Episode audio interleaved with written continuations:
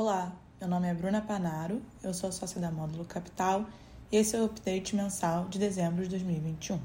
No mês de dezembro, o Ibovespa apresentou a primeira alta mensal de 2,9% após cinco meses consecutivos de quedas.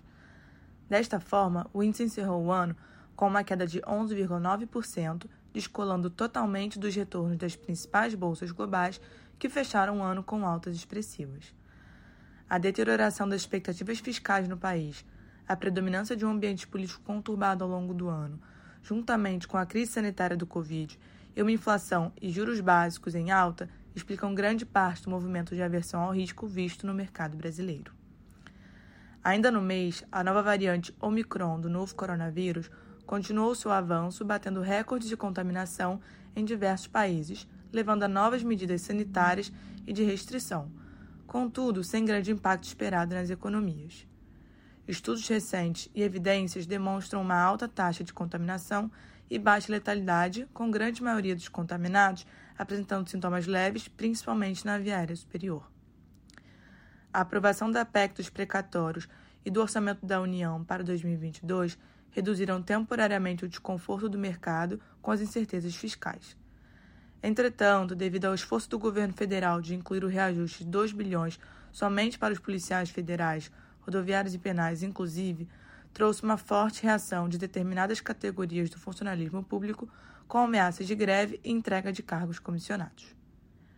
Tal reação do funcionalismo trouxe a questão fiscal novamente para o radar dos investidores e uma preocupação de como o governo e a classe política tratarão essa demanda e o respeito ao teto de gastos é um ano de que teremos eleições.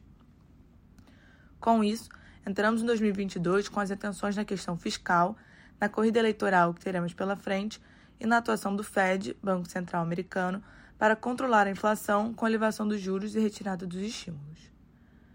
Para 2022, acreditamos que a volatilidade permanecerá elevada devido principalmente ao período eleitoral, que caminha para ser extremamente polarizado e as recorrentes pressões sobre o fiscal do país. Ventos contrários vindo do exterior, com a expectativa de elevação dos juros e redução dos estímulos pelos principais bancos centrais, também podem trazer mais volatilidade e pressão sobre o preço dos ativos de risco e mercados emergentes. Mesmo diante deste cenário, continuamos confiantes com as empresas investidas e na sua capacidade de gerar bons retornos para o fundo nos próximos anos, tendo em vista a qualidade das companhias e o valuation atual. Em portfólio atribuição, no mês de dezembro, os setores que mais contribuíram com o resultado do fundo foram commodities, com Vale e Petrobras, e logística e infraestrutura, com Hidrovias e Santos Brasil.